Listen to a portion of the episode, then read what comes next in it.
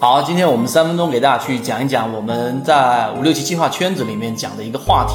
到底我们挣的是红利还是利润？这个是我们班长和副班长和我在圈子里面讨论关于模式的一个话题，我觉得对大家有借鉴意义，所以今天三分钟拿出来给大家去聊一聊。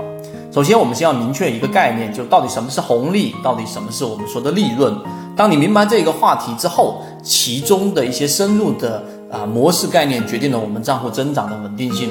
首先，我们先来确定这个概念的话，我们用一个例子来告诉给大家。如果你想进一步完善自己的交易框架和模型的话，可以在先锋船长公众平台进一步系统进化学习。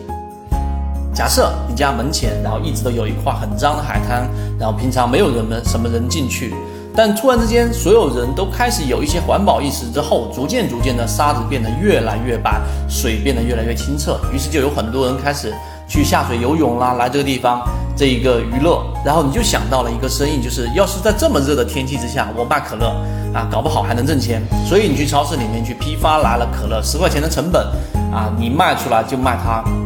这一个九十块钱。那么这里面就八十块钱的这样的一个利润在里面，结果你很赚钱，大赚一笔。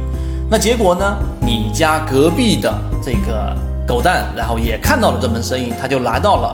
同样跟你去进这个可乐。结果他为了要在这个市场里面拿到更多的利，这个流量和利润，所以呢，他就新入市场嘛，他没有你前期的这一种基础，他就把成本这一个和你一样十块钱的可乐，它的售价卖这个七十块钱。甚至卖五十块钱，他拿着四十块钱的利润，而你拿着八十块钱的利润，所以答案可想而知，所有的人蜂拥而至的就跑到了狗蛋的摊位上，结果你们两个人互相的啊进行价格战，然后不断的把价格最后最后往下压，结果大家都卖到了十三块，也就是里面有一个三块钱左右的利润空间，就没有再往下降了，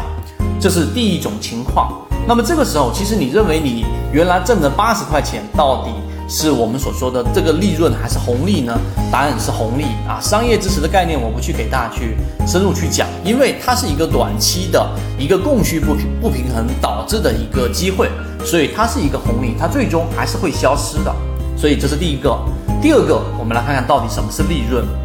结果呢？啊，又来了一个。我们说小明，小明他看到的这个机会是，你们都在卖可乐，然后不断的在压低价格，结果是在十三块钱横定不动了。他想说，所有人买了可乐，然后呢，刚开始喝的时候很冰镇，但是呢，放在沙滩